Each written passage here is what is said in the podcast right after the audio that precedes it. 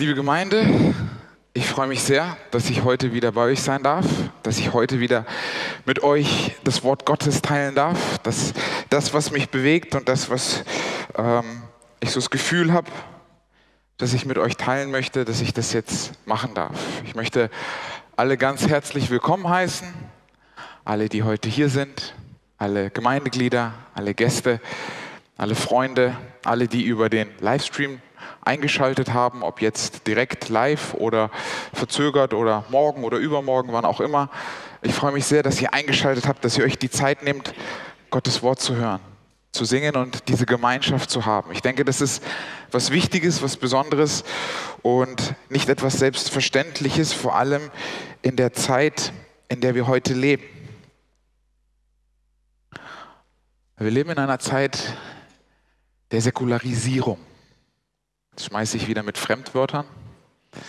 Eine Zeit der Abwendung von Glauben, Abwendung von Geistigem, Abwendung von Religiösen. Und ich glaube, wir merken das generell an der Gesellschaft, dass die Kirche, christliche Glaube, irgendwo seinen Platz hat, aber nicht seine Bedeutung nicht seinen Wert. Es ist sowas wie nice to have, aber nicht verpflichtend und nicht immer so wichtig. Das durfte ich wieder neulich bei einem Gespräch mit meinem Nachbarn erleben. Einen jungen, Mitte 20-jährigen Nachbarn, mit dem ich viel quatsche aktuell. Und der hat auch gesagt, Bibel und Glaube, das findet er alles nicht so, nicht so, so brauchbar, nicht so toll. Hat aber mich gefragt, ob ich seine Trauung machen würde eines Tages. Seine Beerdigung und die Taufe seiner Kinder. Glaubt aber nicht. Sagt, es gibt einen Gott, es könnte einen Gott geben, aber Bibel und solche Sachen, das, das braucht man nicht. Das ist nicht verpflichtend.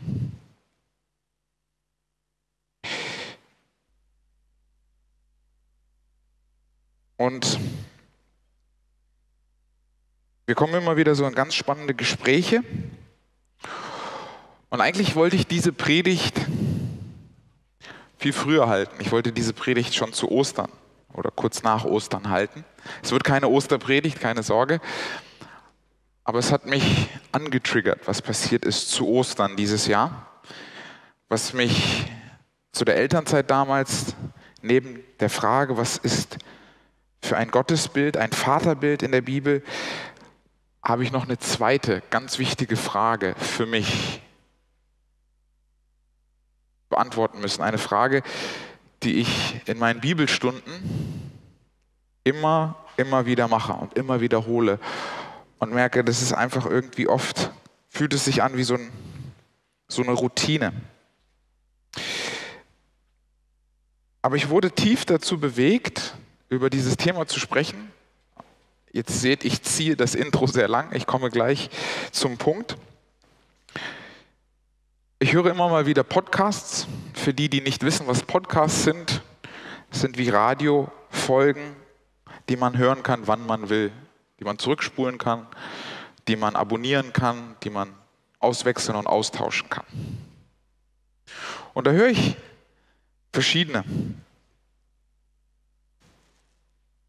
Und ich höre einen Bericht, und da mache ich keinen Hehl draus, und ich werde auch eine kleine Sequenz davon abspielen.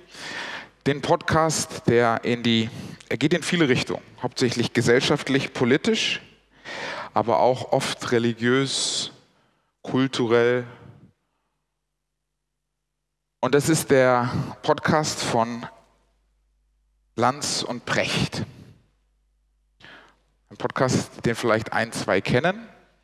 Markus Lanz ist Reporter, hat auch seine eigene Show. Und der Precht ist Autor, Bestsellerautor in Deutschland, Philosoph, großer Denker, spielt eine große, große Rolle in diesem Podcast. Er ist sozusagen die Expertenmeinung. Und diese zwei haben zu Ostern über die Geschichte von Ostern gesprochen. Was ist denn im Zentrum? Was hat es denn auf sich mit Jesus und dem Glauben und wo kommt das Ganze her? Und sie diskutieren. Und dieser Podcast geht eine Stunde. Es war eine absolute Qual, das durchzustehen. Für mich. Als Theologe, als Bibelstudierter. Und ich möchte euch eine vierminütige Sequenz von diesem einstündigen Podcast einfach mal abspielen als Grundlage für diese Bibel. Und ich bitte die Technik, dass Sie diesen Podcast, diese vier Minuten kurz abspielen. Pass. Mhm. Ich glaube, es gibt viele, viele Wurzeln für den Antisemitismus. Ich glaube nicht, dass er ursprünglich historisch daherkommt. Mhm. Es ging eigentlich es um ist, was anderes. Es, ging, es ging, ja darum, es ging ja darum, dass der, der wahre Begründer des Christentums, mhm. Paulus, ja, der, der diese Geschichte von diesem Wanderprediger nimmt, um daraus die, die, das Christentum zu schmieden. Der vielleicht da, der eigentliche Religionsbegründer. Das ist der eigentliche Religionsstifter. Denn man genau. muss ja gucken, die Jesusgeschichte geht ja eigentlich traurig zu Ende. Also der Wanderprediger äh, äh, sagt, folgt mir nach, das Reich Gottes kommt und so weiter. Er geht also ins religiöse Zentrum, in die Hauptstadt, nach Jerusalem. Und was passiert? Die Welt geht nicht unter und die Christen werden gerettet oder die Nachfolger Jesu werden gerettet, sondern ähm, was passiert was anderes. Die Römer äh, schlagen ihn ans Kreuz. Jetzt könnte man ja sagen, jetzt müssen alle sagen, oh scheiße, wir sind einem Irrtum aufgesessen, war alles ganz anders. Und so wäre das normalerweise im Sande verlaufen. Und das Interessante ist eben, dass diese, diese äh, Anhängerschar es geschafft hat, diese Geschichte in ihrem Kopf so rumzudrehen, dass daraus irgendwie eine Erfolgsgeschichte wird. Mhm. Und äh, das ging nur, weil man behauptet hat, dass das Grab leer war. Mhm. Er ist dann auferstanden. Genau. Das ist und, und der Urknall auch, des Christentums. Und ne? wichtig ne? ist auch, er ist leiblich auferstanden. Richtig. Er ist nicht seelisch auferstanden. Das Dann hätte der Körper ja weiter im, im Grab, das hätte man ja nicht beweisen können. Ne? Aber abgesehen davon, in der alten orientalischen Vorstellung äh, der Levante-Völker, und das gilt also auch für das Judentum, war jede Auferstehung, genau wie bei den Ägyptern, ja, wo, wo das Judentum ja ursprünglich mal wahrscheinlich herkommt, äh, leibliche Auferstehung. Ne, genauso wie der Pharao einbalsamiert wird, ja, und dass der ja auch im Totenreich leiblich aufersteht. Mhm. Und hier war es natürlich die gleiche Vorstellung. Das Judentum glaubte an die leibliche Auferstehung. Und deswegen musste Jesus also den, den Emmaus-Jüngern begegnen und musste das Grab leer sein und so weiter. Und aus dieser Geschichte des leeren Grabes, das war quasi überhaupt erst der Urknall, dass eine neue Religion entstehen konnte, weil viele Menschen das eben offensichtlich geglaubt haben. Mhm. Und dann war die akrobatische Leistung von Paulus, diese ganze Jesus-Geschichte stimmig zu machen. Also eine Erklärung dafür zu finden, warum denn Jesus mit Absicht und mit Gottes Willen gestorben sei. Mhm. Und das war die Idee zu sagen, war das nicht damals so, dass Adam im Paradies den Erkenntnisapfel gegessen hat vom Baum der Erkenntnis? Das war ja der Sündenfall. Und diesen Sündenfall, den hat Jesus gesühnt durch seinen Tod am Kreuz. Mhm. Das ist ja nichts, was Jesus selber gesagt hätte, sondern das ist eine Erfindung von Paulus.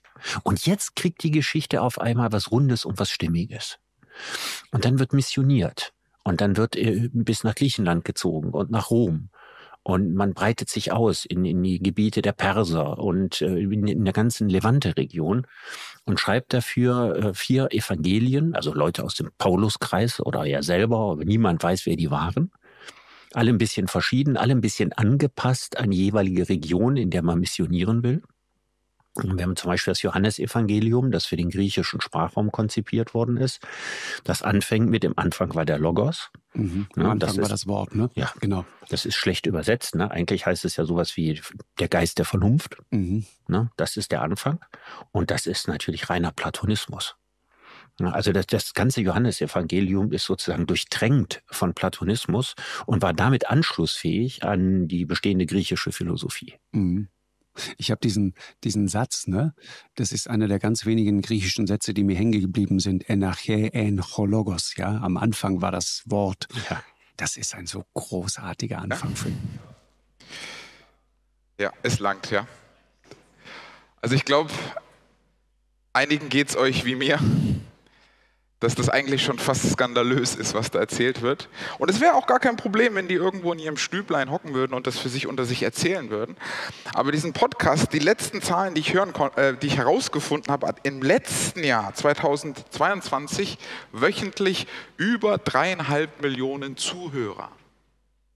Es gibt über dreieinhalb Millionen Zuhörer, die diesen Dingen glauben, die diesen Dingen vertrauen, die diese Dinge auch hinterfragen. Aber es ist eine Riesenmasse, die genau das hört und die das glaubt. Und die Frage und der Titel meiner heutigen Predigt ist, warum glaube ich an die Bibel? Also ich habe jetzt nicht vor, jede Aussage, die er gesagt hat, auseinanderzunehmen und zu widerlegen, aber ich möchte vielleicht eine Vorlage geben, ich möchte vielleicht eine Grundlage geben für den Einzelnen, warum glaube ich? Warum glaube ich an die Bibel? Warum glaube ich an die Berichte, die hier drin stehen, die das mitteilen, was sie sagen? In einer Welt, die das, was hier drin steht, verspottet, für lächerlich hält. Wir haben heute Taufe und ich erinnere mich gerne an eine Taufe, die ich vor zwei Jahren gehalten habe, hat mein Täufling erzählt. Er wollte eine Prüfung nicht am Sabbat machen und hat dem Prüfungsamt gesagt, er möchte diese Prüfung nicht halten, weil er glaubt, dass er, er möchte den Sabbat halten und die Frau am Telefon war erstaunt, sie glauben noch an die Bibel. Geht sie noch gut, so nach dem Motto? Und dann noch eine Prüfung dafür flöten zu lassen. Und er musste die Frage beantworten, warum glaubt er? Und ich glaube, es gibt ganz viele verschiedene unterschiedliche Möglichkeiten, wie man diese Frage beantwortet, wenn uns jemand diese Frage stellt. Es geht auch nicht nur um die, die da draußen sind.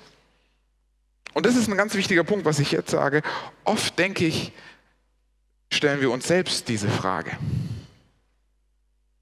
Oft glaube ich, dass wir gar nicht diese Fragen von außen hören, sondern dass diese Frage in unserem Kopf gestellt wird. Ist das denn wahr, was da drin steht? Ist es denn glaubwürdig? Ist es vertrauenswürdig, was da drin steht?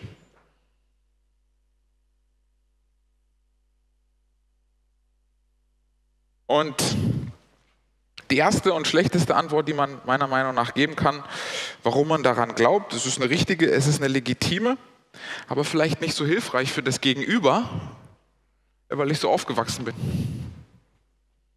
Weil ich das schon von Kindesbeinen so kenne. Deswegen glaube ich daran. Auch das ist gut, auch das hat seinen Grund, auch das hat seine Legitimität, auch das hat einen biografischen Hintergrund, aber vielleicht nicht immer die effektivste Methode, noch wichtiger oder noch schwieriger, wenn man vielleicht in einer Gruppe von anderen ist und da sich vielleicht rechtfertigen muss. Ich rede hier vor allem an Schüler und Studenten, die in diesem Setting oft vielleicht öffentlich herausgefordert werden und diese Antwort vielleicht oft eher nach hinten losgeht. Die zweite, die auch sehr gut ist, ähm, aber vielleicht auch nicht immer so ganz zielführend, die Antwort, die man gerne gibt und die wir auch für wichtig halten und die hat auch vieles Gute, ist die Antwort, ich habe das mit der Bibel und mit dem, dem Wort probiert und gemerkt, für mich funktioniert das. Für mich passt das. Ich habe da ganz viele besondere Sachen erlebt. Auch das ist eine wichtige und gute Antwort, eine persönliche, das kann dir keiner nehmen. Deinen persönlichen Erfahrungshorizont, deine Erlebnisse. Aber man kann schwer dagegen argumentieren oder schwer dafür argumentieren. Weil der Nächste hat es vielleicht mit dem Koran erlebt. Der Nächste vielleicht mit dem Buddhismus. Es funktioniert für ihn. In einer Zeit, wo eh jeder seine eigene Wahrheit hat, wo jeder mit dem, was er glaubt, stehen gelassen wird. Und es heißt, schön für dich. Das ist deine Wahrheit. Ich habe vielleicht eine andere Wahrheit. Was könnte man nun sagen? Was könnte man nun machen, was vielleicht ein bisschen stichhaltiger ist? Was vielleicht ein bisschen fundierter ist und was ein bisschen mehr eine Referenz ist. Ich möchte folgenden Satz formulieren, ich werde ihn am Ende noch mal ein bisschen zusätzlich formulieren. Ich glaube der Bibel, weil sie eine zuverlässige Quelle, ein zuverlässiges Dokument ist, das geschrieben wurde von Augenzeugen in der Lebzeit von anderen Augenzeugen, die von übernatürlichen Ereignissen berichten, die präzise prophetische Erfüllung finden. Ich wiederhole nochmal. Ich glaube der Bibel, weil sie ein zuverlässiges Dokument ist geschrieben von Augenzeugen in der Lebzeit von anderen Augenzeugen, die von übernatürlichen Ereignissen berichten, die präzise prophetische Erfüllung finden.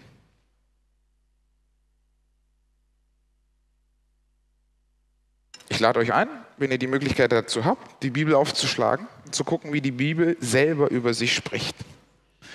In 2. Petrus finden wir da einen ganz starken, einen ganz mächtigen, einen hilfreichen Text, der uns in dieser Frage ganz viel Licht gibt, der uns in dieser Frage helfen möchte.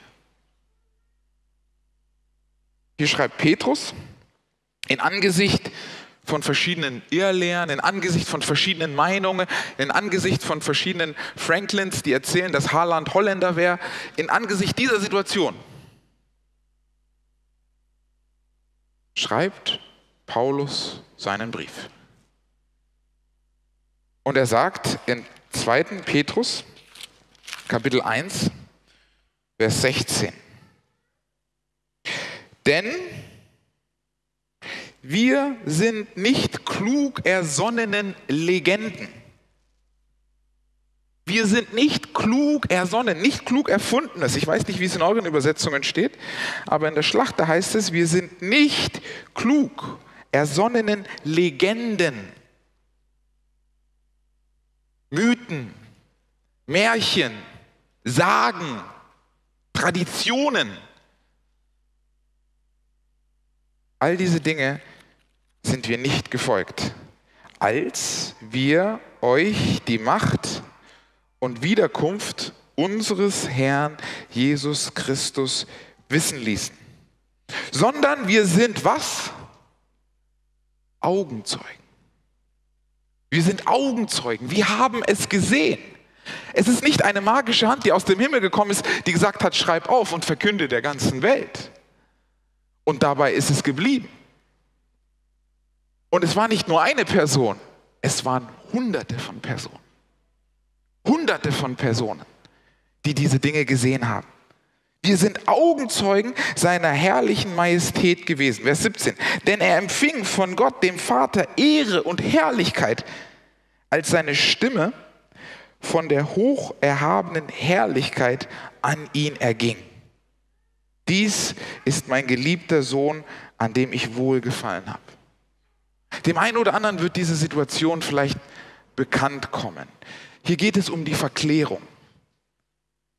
Jesus nimmt drei seiner Jünger mit auf den Berg und verwandelt sich und zeigt sich in seiner göttlichen Natur. Und er nimmt nicht ein, er nimmt drei. Er nimmt nicht zwölf, er nimmt drei. Wer beim Aktiv Plus vor drei Wochen war, der wird sich erinnern, ich habe darüber eine Andacht gehalten. Und Jesus verwandelt sich und die gehen zurück. Und das Unglaubliche an dieser Geschichte ist, dass Jesus nicht sagt, erzählt es der ganzen Welt. Er sagt, behaltet es für euch. Bis der Menschensohn wieder auferstanden ist. Sie sehen Unglaubliches, sie sehen Unvorstellbares, sie sehen, wie Mensch zu Gott wird und dann wieder zurück. Sie sehen Mose, sie sehen Elia. Und sie sagen, wir sind Augenzeugen. Wir haben das nicht ausgedacht. Wir haben das nicht gesponnen. In diesem Bericht heißt es, im Kopf rumgedreht. Ich weiß nicht, ob ihr es mitbekommen habt, aber der Herr Precht sagt, im Kopf so, so sich zurecht zu drehen. Aber die, die darüber schreiben, sagen, wir haben es uns nicht gedreht. Wir haben es gesehen. So, Es geht weiter, Vers 18. Und diese Stimme hörten wir vom Himmel herabgehen, als wir mit ihm auf dem heiligen Berg waren. Und jetzt kommt das Wichtige für uns. Und jetzt kommt das, was meiner Meinung nach in jeder Bibel angestrichen werden muss. Jetzt muss ein Text kommen, den wir alle kennen. Und so halten wir nun fest an dem völlig Gewissen. Das sind keine Aktienberichte oder Aktienspekulationen, keine Marktprognosen, kein Wetterbericht. Es könnte eintreffen, es könnte bewölkt werden, es könnte, es könnte.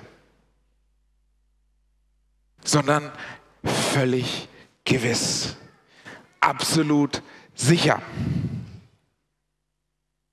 Prophetischen Wort.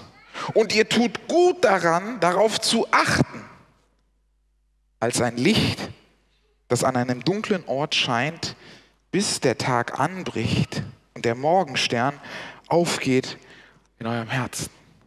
Lasst dieses Wort euch Hoffnung geben. Lasst dieses Wort euch zeigen in einer dunklen Welt, was richtig und was falsch ist. Und wir leben in verrückten Zeiten. Verrückten, verrückten Zeiten. Wir operieren Kinder um und verändern ihr Geschlecht. Wir leben in Zeiten, wo man sich das Geschlecht aussuchen kann. Und vielleicht bin ich jetzt mutig darüber zu predigen, weil ich nicht mehr lange hier Prediger sein werde. Aber ich denke, wir müssen auch darüber reden als Kirche.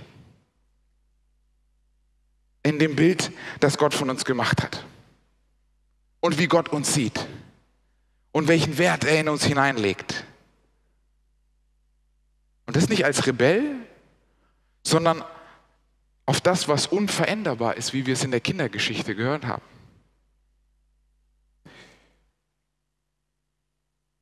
ein völlig gewisses Wort, das prophetische Wort, das uns hilft wie an einem dunklen Ort. Und es geht weiter in Vers 20. Dabei sollt ihr vor allem erkennen, es muss Sinn machen, es muss abstrahierbar sein, es muss logisch sein, es muss nachvollziehbar sein. Ihr sollt erkennen, dass keine Weissagung der Schrift von eigenmächtiger Deutung ist. Zum zweiten Mal sagt er hier, das ist nicht erfunden. Das ist nicht ausgedacht, das ist kein systemischer Plan. Wurde ja fast vorgeworfen, die Bibel ist ein systemischer Plan, um eine neue Religion aufzumachen. Ein systemischer Plan. Und er hat geglückt. Und wir gehören zu den eine Milliarden dummen Menschen, die diesem Plan nachfolgen, den sich irgendwelche Menschen ausgedacht haben. Es kann nur das eine oder andere sein, liebe Geschwister. Es kann wahr sein, es muss wahr sein oder es muss eine Lüge sein. Ein erdachter Plan. Und wir müssen immer wieder diese Entscheidung treffen, was glauben wir? Zu welcher Position stehen wir? Ich lese den Text noch zu Ende. 20, ich wiederhole nochmal, dabei sollt ihr vor allem erkennen, dass keine Weissagung der Schrift von eigenmächtiger Deutung ist. Das hat sich keiner ausgedacht. Das ist nicht aus eigenem Interesse gewonnen. Denn niemals wurde eine Weissagung durch menschlichen Willen hervorgebracht, sondern vom Heiligen Geist getrieben, haben die heiligen Menschen Gottes geredet. Die Bibel bezeugt selbst, das ist kein Märchenbuch. Das ist nichts Erfundenes. Und wir können das fürs Alte wie fürs Neue Testament genauso anwenden. Und wir können nicht sagen, ja, die ersten fünf Bücher Mose, die gefallen mir nicht so, die, da ist so viel Totschlag und Mord, die sind nicht so inspiriert wie das Neue Testament. Die sind nicht so mit Gott erfüllt wie das Neue Testament. Auch das wäre ein Thema für sich. Ich möchte über das gesamte Werk reden, aber ich werde hauptsächlich über das Neue reden. Menschen, die getrieben sind vom Heiligen Geist. Das bezeugt von sich selbst, dass es nicht eine Erfindung gleicht. Ich glaube an die Bibel, weil sie ein zuverlässiges Dokument ist, geschrieben von Augenzeugen in der Lebzeit von anderen Augenzeugen, die von übernatürlichen Ereignissen berichten, die präzise, äh, präzise prophetische Erfüllung finden. Ein zweites Beispiel. Lukas. Gehen wir zu Lukas. Lukas Kapitel 1. Und ich werde nur ganz kleine Beispiele nennen. Wir könnten zig Beispiele nennen. Wir könnten gesamte Kapitel zeigen als Beispiele für dieses Phänomen, was hinter der Bibel steckt. Lukas, das Evangelium nach Lukas, Kapitel 1. Lukas, wir wissen alle, ist ein Arzt gewesen. Er hat auch die Apostelgeschichte geschrieben und er sagt, warum und wie er schreibt. Er sagt, warum und woher das Ganze kommt. Er gehört zu den vier Evangelien. Er schreibt ein Monsterteil der Bibel. Und bevor er anfängt, ganz am Anfang seiner Schrift, lade ich euch ein, mit mir reinzuschauen, was er sagt. Es heißt in Kapitel 1, Vers 1, nachdem es viele unternommen haben, einen Bericht über die Tatsachen abzufassen, die unter uns völlig erwiesen sind. Er sagt, es gibt da so viele, die haben das aufgeschrieben, die haben das dokumentiert, die haben das festgehalten, was passiert ist. Auch er schreibt mit einer absoluten Sicherheit, mit einer absoluten Gewissheit, das ist doch klar. Das ist doch selbstverständlich. Wie sie uns diejenigen überliefert haben, die von Anfang an Augenzeugen und Diener des Wortes gewesen sind. So schien es auch mir gut, der ich allem vom Anfang an genau nachgegangen bin. Es dir der Reihe nach zu beschreiben, vortrefflichster Theophilus, damit du Gewissheit, damit du Sicherheit, damit du Festigkeit, damit du nicht zweifelst, damit du nicht ringst, damit du nicht in Frage stellst, damit du keine Angst hast, wenn jemand wie Precht solche Sachen erzählt.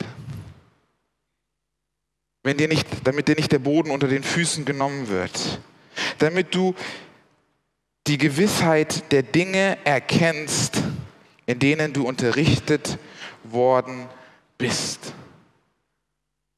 Lukas sagt hier, ich habe gesammelt und gesammelt und ich habe versucht, so sauber, so chronologisch, so gut wie möglich alles aufzuschreiben, damit du keinen Zweifel hast. Damit es keine Spekulation ist. Damit es nicht ungewiss ist. Ich habe meine Hausaufgaben gemacht. Ich habe sauber gearbeitet. Damit du dieses Buch hast, damit wir dieses Buch haben, damit wir diesen Bericht haben. Sein Ziel ist es, alles sauber zu dokumentieren. Wir haben noch ein Beispiel, 1. Johannes. Nicht das Johannesevangelium, sondern 1. Johannes. Wir schlagen auf 1. Johannes Kapitel 1. 1. Johannes Kapitel 1, Vers 1 bis 4. Auch da fängt dieser Brief, dieser Bericht ganz, ganz eindeutig an. Was von Anfang an war, was wir gehört haben, was wir mit unseren Augen, wir haben es selber gesehen, was wir mit unseren Augen gesehen haben, was wir angeschaut und was unsere Hände betastet haben. Wir haben es gefühlt. Wir sind in diese Finger, in diese, in diese Hand, die durchbohrt wurde, haben wir reingefasst. Wir haben es selber anfassen dürfen. Und es war nicht nur eine Person, es waren Hunderte. Hunderte, die das gesehen haben, denen sich Jesus gezeigt hat. Wir haben es gesehen, wir haben es angeschaut, wir haben es betastet, das Wort des Lebens. Und das Leben ist erschienen und wir haben gesehen, nochmal, es ist, als ob es immer wieder wiederholt, damit wir es nicht vergessen, damit wir, damit wir sicher sind und bezeugen und verkündigen euch das ewige Leben, das bei dem Vater war und uns erschienen ist. Was wir gesehen und gehört haben, er sagt es hier das dritte Mal. Er wiederholt es und wiederholt es und wiederholt es, als ob wir dumm sind. Als ob wir es nicht verstehen. Aber jetzt macht es noch mehr Sinn. Genauso wie das Sabbatgebot. Vergiss nicht das Sabbatgebot. Die Juden würden damals sagen, das kann man nicht vergessen, das ist so in Stein gemeißelt. Heute, pff, jeder macht, wie er denkt. Vergisst nicht das Sabbatgebot. Ist ein weiteres Beispiel. Er sagt immer wieder das Gleiche hier, Vers 3, was wir gesehen und gehört haben, das verkünden wir euch. Wir verkünden es euch, damit auch ihr Gemeinschaft mit uns habt. Und unsere Gemeinschaft ist mit dem Vater und mit seinem Sohn Jesus Christus. Und warum schreiben wir das? Weil wir es cool finden, Geschichten zu erfinden? Weil wir gezwungen oder unter Druck gesetzt werden? Weil es so schlimm und so schwierig ist, weil, weil wir uns vielleicht dadurch was erhoffen, vielleicht Macht, vielleicht eine Position? Nein, wir schreiben euch das, damit eure Freude vollkommen sei. Wir schreiben das, damit ihr den Heiland erkennt. Wir schreiben euch das, damit ihr Zugang zum Leben habt. Wir schreiben das nicht als schönen Artikel, nicht um euch zu entertainen, nicht um ja, Zeitvertrieb zu haben, sondern wir schreiben das, weil sie erkannt haben, weil sie gesehen haben, wer Jesus ist.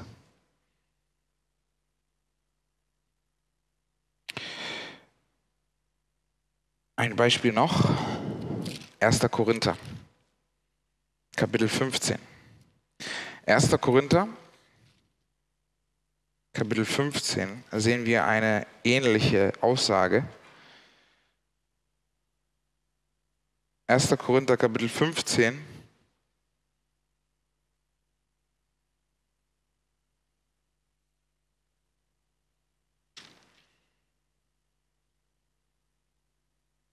Ich fange einfach mal beim Anfang an das Zeugnis von der Auferstehung des Christus. Ich erinnere euch aber, ihr Brüder, an das Evangelium, das ich euch verkündet habe, das ihr auch angenommen habt, in dem ihr auch feststeht, durch das ihr auch gerettet werdet, wenn ihr an dem Wort festhaltet, das ich euch verkündigt habe. Es sei denn, dass ihr vergeblich geglaubt hättet. Denn ich habe euch zuallererst das überliefert, was auch ich empfangen habe. In dem Podcast hat er sich so angehört, ja, der hatte nichts zu tun und hat sich einfach überlegt, Paulus, ja, dieser Mitbegründer dieser Glaubensreligion zu sein. Seine tiefe, tiefe und starke und intensive Begegnung mit Jesus. Dass er diese Christen verfolgt hat, dass er diese Christen verurteilt hat, dass er sie hingerichtet hat, dass er gedacht hat, das sind eine Sekte, die müssen aufgehalten werden. Das wurde nicht im Podcast gesagt dass er auf die andere Seite geht, weil er den erkennt, für den diese Leute stehen. Und er, er, berichtet hier weiter, Christus, der für unsere Sünden gestorben ist nach den Schriften und dass er begraben worden ist und dass er auferstanden ist am dritten Tag nach den Schriften und dass er dem Käfers erschienen ist, danach den Zwölfen. Danach ist er mehr als 500 Brüdern auf einmal erschienen, von denen die meisten noch leben, etliche aber auch entschlafen sind. Hier schreibt er 500. Man geht von den Schätzungen, dass es mindestens 300 Brüder gab zu dieser Verfassungszeit, die noch gelebt haben zu Jesus Zeiten, die das gesehen haben. Über 300 Menschen.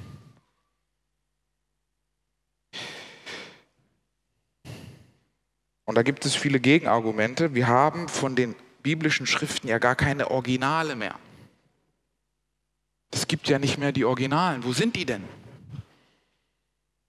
Warum glaubt ihr denn so sehr an die Bibel, wenn es gar keine Originale gibt? Eine weitere Theorie, die dagegen gebracht wird, ist, dass es verändert wurde, was aufgeschrieben wurde. Das ist redaktionell, diese Berichte, diese Briefe wurden geschrieben und dass es da wohl so eine Gruppe gab, die das geändert hat, damit es passt.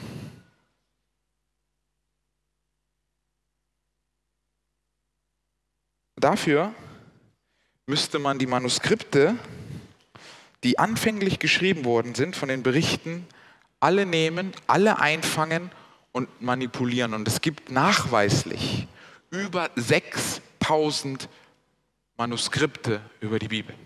Über 6000. Mal von dem etwas, mal von dem etwas, mal die Gesamtheit. Und so gibt es ganz viele verschiedene. Wenn wir Julius Caesars gallische Kriege anschauen, gibt es nicht mal zehn Manuskripte davon. Und es sind 900 Jahre nach dem Original erst gefunden.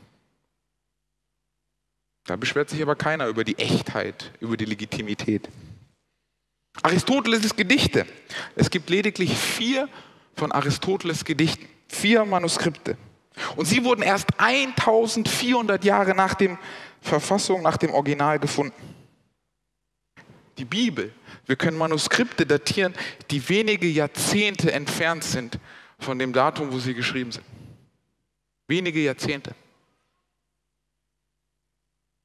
Von Herodes gibt es neun Manuskripte. Vom Homer gibt es weniger als zehn Manuskripte. Und so weiter und so weiter. Damit man sagt, dass das jetzt gefälscht ist, müsste man all diese Manuskripte finden, zusammensammeln, verändern, wieder verteilen und es so machen, dass es keinem auffällt und dass niemand irgendwas merkt. Eine Unmöglichkeit. Eine absolute Unmöglichkeit. Das zweite Problem ist, dass diese Schriften in so vielen Sprachen nochmal zusätzlich übersetzt worden sind. Jesus sagte, geht hinaus und verkündet der ganzen Welt in jeder Sprache, jeder Kultur. Die allerersten biblischen Briefe und Berichte und Schriften wurden ins Koptische, ins Syrische und ins Latein übersetzt damit es noch mehr Leute Zugang dazu hatten. Auch das hätte man verhindern müssen oder steuern müssen. Das dritte Argument gegen diese Theorie, dass es da eine Redaktion gibt, ist, dass Kirchenväter, die ersten Kirchenväter, die Berichte darüber geschrieben haben, Augustinus zum Beispiel, haben so viel Material geschrieben über das Neue Testament, dass man allein von ihren Schriften eine gesamte Bibel nachkonstruieren könnte, ohne die Manuskripte zu nehmen. Die, die darüber geschrieben haben, haben uns genug hinterlassen, dass wir dadurch eine gesamte Bibel hätten.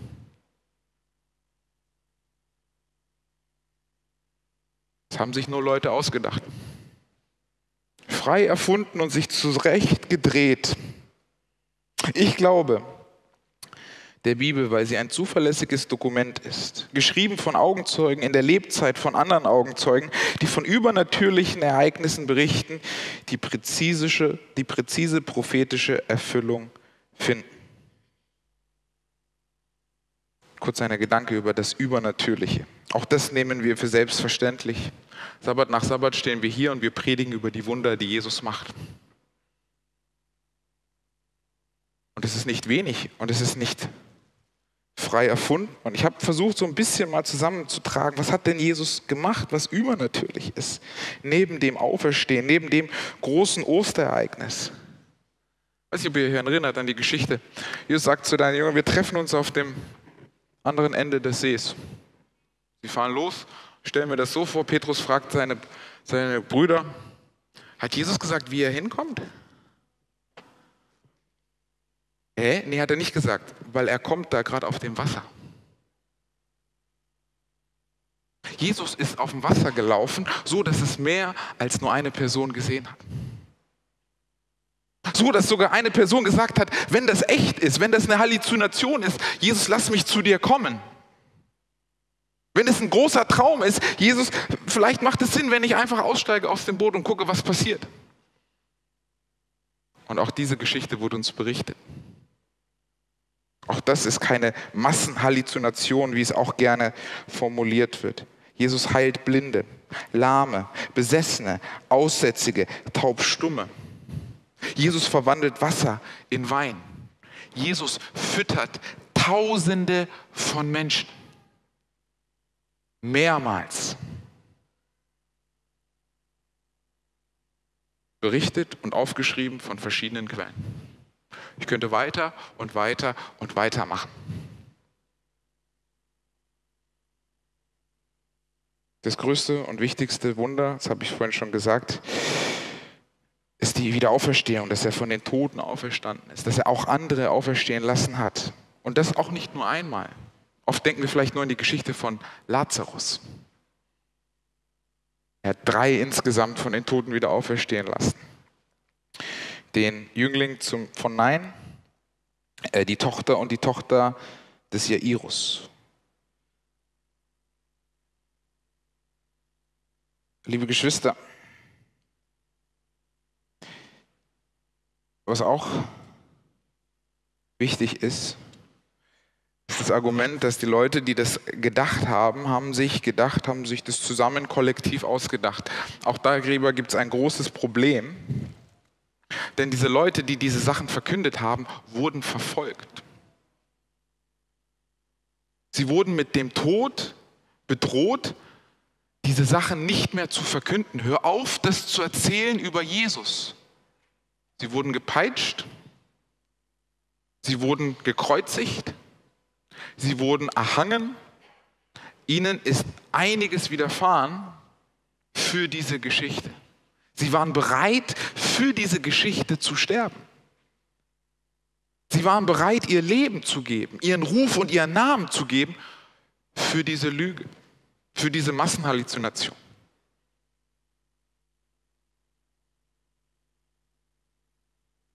Liebe Geschwister, ich hoffe, das Bild wird eindeutiger. Ich hoffe, das Bild wird sichtbarer. Und jetzt könnte man sagen, ja, aber das Problem ist mit der Bibel, dass es kein naturwissenschaftliches Dokument ist, dass es nicht die naturwissenschaftlichen ähm, Prämissen benutzt. Es hat gar nicht diesen Anspruch. Es ist ein historisches Werk. Man kann mit historischen Werken nicht herangehen wie mit der Naturwissenschaft. Wir wissen, die drei Formeln für Naturwissenschaft sind, dass es messbar ist, dass es wiederholbar ist und dass es falsifizierbar bzw. verifizierbar ist. Also beobachtbar. Was, was wir nicht beobachten können, können wir nicht naturwissenschaftlichen Messungen unterziehen. Die G Geschichte ist jedoch eine andere Wissenschaft.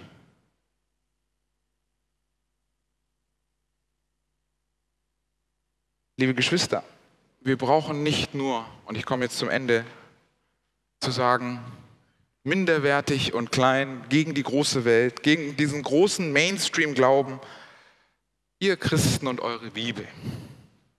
Ihr Christen und euer Märchenbuch. Ihr Christen und dieses alte, verstaubte Werk. Wir brauchen uns dafür nicht zu schämen. Wir brauchen uns dafür nicht in die Ecke gedrängt fühlen. Wir brauchen uns davon nicht einschüchtern zu lassen. Denn dieses Wort ist nicht nur ein Glaubenswunder, sondern es ist auch ein historisches Wunder. Ein Dokument, das nachweisbar ist, das von Zeugen geschrieben ist und das meiner Meinung nach allen anderen religiösen Schriften in den Schatten stellt. Alle anderen. Wir haben es ganz oft in den Koran so, dass es nur eine Person gesehen hat, dass es einer Person gesagt wurde und sie soll es der ganzen Welt berichten. Das haben wir bei der Bibel nicht. Die, liebe Geschwister, ich hoffe, dass diese Predigt euch etwas Greifbares geben kann. Neben, dass ich glaube, neben, dass ich so aufgezogen bin, neben, dass ich es für mich erlebt habe, dass dieses Wort lebendig ist, dass ihr mehr habt, weil dieses Buch viel mehr hat und ist als nur mein persönlicher Glaubensweg. Das war mein Wunsch und mein Ziel, heute mit euch zu teilen und euch gewinnbringend hoffentlich mitzugeben. Liebe Geschwister, ich glaube an die Bibel, an ihren Wahrheitsgehalt, an ihre Botschaft und an das, was sie uns heute noch zu sagen hat. Die Bibel, ich glaube an die Bibel, weil sie eine zuverlässige Sammlung historischer Dokumente die von Augenzeugen zu Lebzeiten anderer Augenzeugen niedergeschrieben wurden. Sie berichten über übernatürliche Ereignisse, die in Erfüllung spezifischer Prophezeiungen stattfinden und behaupten, dass ihre Schriften göttlicher und nicht menschlicher Natur sind. Das ist das Wort, an das wir glauben. Das ist das Wort, an das wir festhalten. Wir brauchen uns dafür nicht zu schämen. Wir brauchen uns dafür nicht zu verstecken. Und wir haben einiges, was wir entgegengehen können zu dem, dass dieses Buch ein Märchenbuch ist. Möge Gott uns helfen Möge Gott uns auch helfen, dass dieses Buch auch für uns echt wird. Amen. Unser Vater im Himmel, Herr Jesus, wir danken dir für dein Wort. Wir danken dir, dass du es uns gegeben hast, dass du dich mitteilen willst in einer Welt, wo es oft für viele so schwierig ist, Zugang zu dir zu finden. Hast du uns dein Wort gegeben, um Zugang zu dir zu haben, um zu verstehen, wer du bist, was deine Pläne sind, wie du mit uns interagierst, wie du bist und Herr Jesus, wie dein Wort ist. Nicht umsonst heißt es so oft in deinen Schriften, der Herr sagte, der Herr rief, der Herr tat und machte. Herr Jesus, dein Wort ist glaubwürdig. Dein Wort ist gut erhalten und dein Wort können wir historisch belegen, dass es echt und wahrhaftig ist. Nicht, weil wir es brauchen, nicht, weil es ausschlaggebend ist, um zu glauben.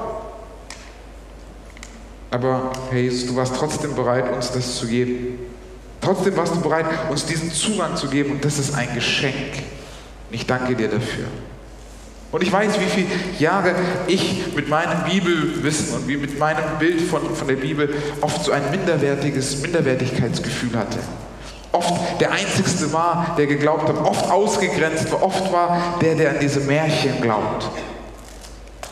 Jesus, ich danke dir, dass wir so viel haben, dass unseren Glauben ein Fundament gibt, ein, uns, unseren Glauben zementiert auf festen Boden dass wir keine Angst haben brauchen, dass wir uns nicht schlecht fühlen brauchen, sondern dass es fundiert ist, das, was wir haben. Herr Jesus, dein Wort spricht Leben. Es heißt in Hebräer Kapitel 4, Vers 12, dass dein Wort lebendig ist. Dass es schärfer ist als ein zweischneidiges Schwert. Dass es uns nicht so lässt, wie wir vorher waren. Herr Jesus, lass dein Wort zu uns sprechen. Dieses Wort, das du heute noch nutzt, diese Zeilen, die zig Autoren aus verschiedenen Lebenslagen geschrieben haben, durch deinen Heiligen Geist inspiriert. Das immer wieder gefunden worden ist. Die Qumran-Rollen, die mit siebenprozentiger Abweichung identisch sind mit den anderen Texten. Jesus, wir dürfen so viel wissen aus deinem Wort und das, was du uns zeigen möchtest. Jesus, ich bitte, dass diese Botschaft heute jemanden bewegt hat, der vielleicht gezweifelt hat an dein Wort. Der vielleicht kämpft mit deinem Wort. Der vielleicht ringt mit dem Wort und der vielleicht nicht weiß, wie es einzustufen ist. Ich bitte, dass die Dinge, die ich genannt habe, die sind so wenig, ich hätte gerne so viel noch mehr gesagt über die Prophezeiungen, die sich erfüllt haben und, und, und, und, und. Jesus, hilf uns zu glauben in unserem Unglauben. Hilf uns zu vertrauen in unserer Schwäche. Dass dein Wort, das du uns gegeben hast, uns erbauen möge, uns zur Erlösung und zu, bis zu deiner Wiederkunft, Herr Jesus, stärken möge und ein Licht sein möge, wie an einem dunklen Ort. Auch wenn dieses Licht lächerlich gemacht wird, dieses Licht falsch geredet wird, uns dieses Licht ausgesprochen wird, Herr Jesus, dürfen wir glauben daran festhalten. Dafür möchte ich dir danken, dass du es uns gegeben hast, dass du uns nicht alleine lässt, dass du uns auch so, so viel anderes gegeben hast durch deine Verheißungen, durch deinen Heiligen Geist. Jesus, lass uns dein Wort wieder neu entdecken. Lass es uns schätzen, noch mehr in dieser Zeit denn je zuvor. Danke dir für dein Wort, für deine Prophetin, die uns hilft, auch dein Wort zu verstehen und die zu diesem Wort hinführt, die du auch benutzt hast. Und so danken wir dir, Herr Jesus, für all das in deinem Namen. Amen.